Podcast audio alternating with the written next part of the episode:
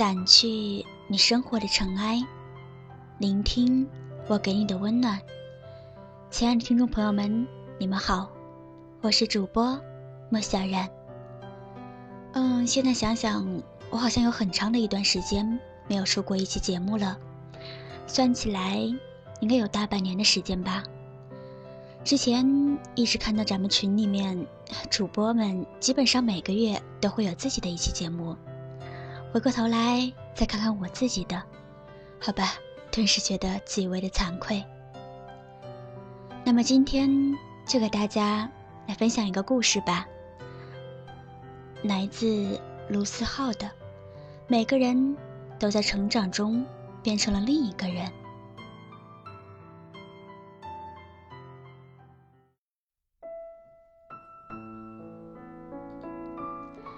那天，于小姐给我发微信，说本来心情好好的，玩着节奏大师，听到一首歌，突然难受了。我说：“尼玛，你这是犯病吗？玩节奏大师还能伤感？”于小姐说：“哪能呢？只是那首歌你戳她泪点而已。”我试着去听了那首歌。那首歌是周杰伦的一二年年底的新歌《傻笑》。于小姐迷恋周杰伦，迷恋了八年多。在我们都开始渐渐不听杰伦新歌时，她每张专辑都第一时间去买。而我这个曾把杰伦的每首歌都如数家珍般收藏的人。居然连他的最新专辑叫什么都不知道。于小姐的高中时代和大学时代，是在周杰伦的音乐和一段长达八年的暗恋里度过的。那年，于小姐和她的男神同住一小区，同年级隔壁班。他们小区离学校有点距离，双方父母为了方便。就约好了每家轮流接送他们俩。他男神每天晚上回家的时候都戴着耳机，那时候最流行的是索尼的 MP3。男神告诉他，他听的歌都是一个叫周杰伦的人唱的。于小姐带着好奇，在周末去音像店淘了张杰伦的旧卡带，从此沦陷的一发不可收拾。他对男神有着好感，但在那个花痴的年纪里，他对长得顺眼的男生几乎都有好感。他对男神情感的第一次升级是高一的暑假。那天我们四个去唱 K，男神点了一首杰伦的《晴天》和《三年二班》。他说那天男神穿了一件白衬衫，在昏暗的包厢里，他居然觉得男神发光。在确定男神那天并没有穿荧光的衣服之后，于小姐通过排除法确定了一件事：那天我也穿着衬衫，但是他完全看不到我。当然，这不是重点。所以，她肯定她对于男神超越了花痴的程度。那时她还没有称老梁，还是个十分娇羞的小姑娘。我们帮她把男神约出来。把他们单独留在电影院门前，在这么好的环境下，于小姐愣是和她的男神去电影院里打了场桌球。但那场桌球也不是完全没有好处。傍晚，男神送她回家，把耳机的另一头分给了走在他左边的于小姐，耳机里传来的是杰伦的《简单爱》。那时听着耳机里口齿不清、很青涩的歌声，看着比她高一头的男生的于小姐，心跳破天荒的漏了一拍。这便是她长达八年暗恋的开端。转眼高中的时代结束，突然意识到再也无法想看男生时，就假装不经意的经过他班级，偷偷的看一眼的于小姐。终于下定决心要表白。那时我们一个老师同教两个班，所以两个班一起办谢师宴。我和于小姐决定在谢师宴上抓住机会，悄悄灌自己几杯酒，管他是死是活。谢师宴上，果不其然，一直偷偷摸摸的班级情侣们都纷纷公开，老师们也开起了玩笑，一片其乐融融。我暗恋的姑娘和她男神同班，我拉着于小姐就往他们班那儿走。我脸皮厚，在全班的起哄下，拉着我暗恋的姑娘就走。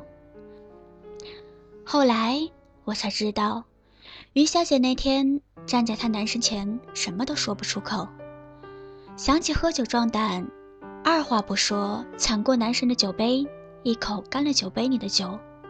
那天男神喝的是白酒。男神把于小姐送回家的时候，被他爸妈说了好几句。据说于小姐在回家的中途还吐了两次。觉得自己出丑的于小姐，自觉没脸见男神，见男神就躲，就这样度过了那个夏天。大一、大二，每次于小姐想男生的时候，就戴着耳机听周杰伦。周杰伦也一步步的变红。那个仿佛只属于他们两个人的秘密，被大家所熟知。周杰伦一零年来南京开演唱会，于小姐鼓起勇气约男神去看演唱会。本来都说好了，可是男神最终还是没能抽出时间。那天，于小姐买了张黄牛票，一个人听完了演唱会，整场演唱会恍恍惚惚。她说自己看不清台上的人是谁，能看到的都是自己的影子。大三，于小姐出国，出国前夜，她终于约男神到小区门口。她知道，自己还是连一句“我喜欢你”都说不出口，就把要说的话写在了纸条上。偏偏那天风大，纸条还没接吻就被吹走了。那天，于小姐和男神找了一个小时，她急得直哭。那一刻，她突然觉得自己再也没有可能和男神在一起了。到头来，她什么也没说就出国了。再后来，她的男神就搬家了。于小姐和男神再次见面，已经是今年年初的事了。那时她为了工作焦头烂额，男神毕业进了外企，我考研成功，开始自己的间隔年。另一个故事的男主角 Timo 开启了工作室。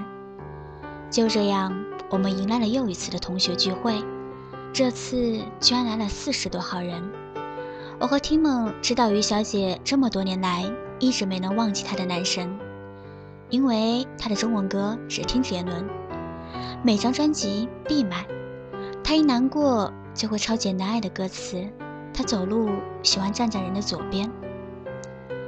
那天男神一上来就喝了两杯，快散伙的时候，他叫住于小姐，对于小姐说了一句他等了好多年的话。其实。那时候我也喜欢你啊！如果故事按照这样的节奏发展下去，大概又是一段女神等到男神的故事了。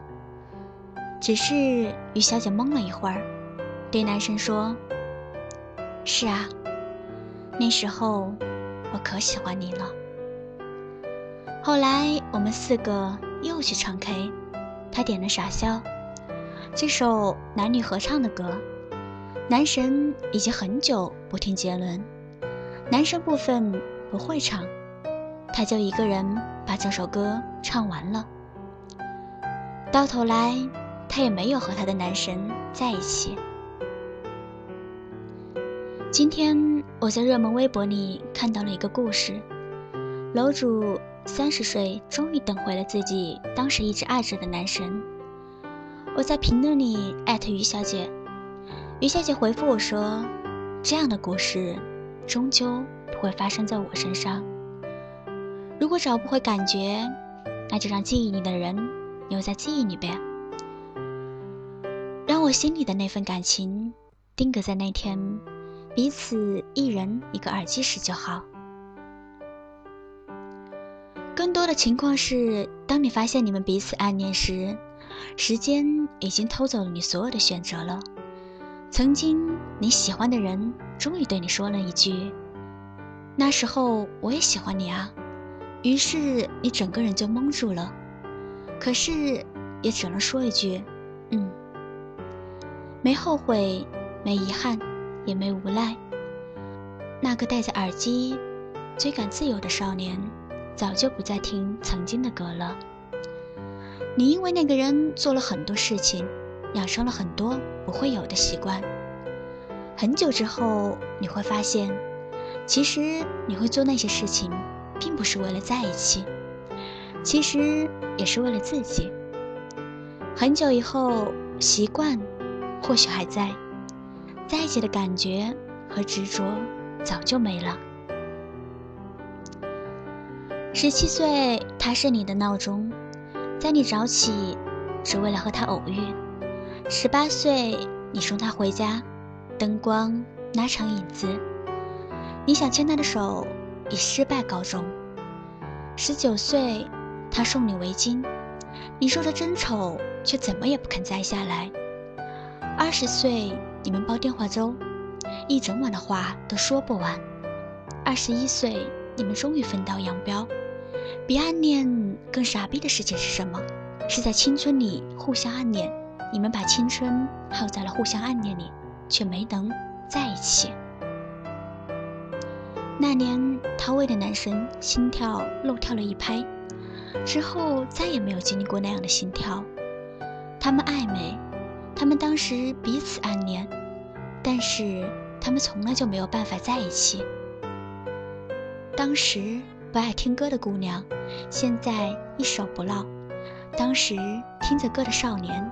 已经很久没有戴起耳机，或许于小姐的感受更多的是偶然的重逢，更像是上天开的善意玩笑。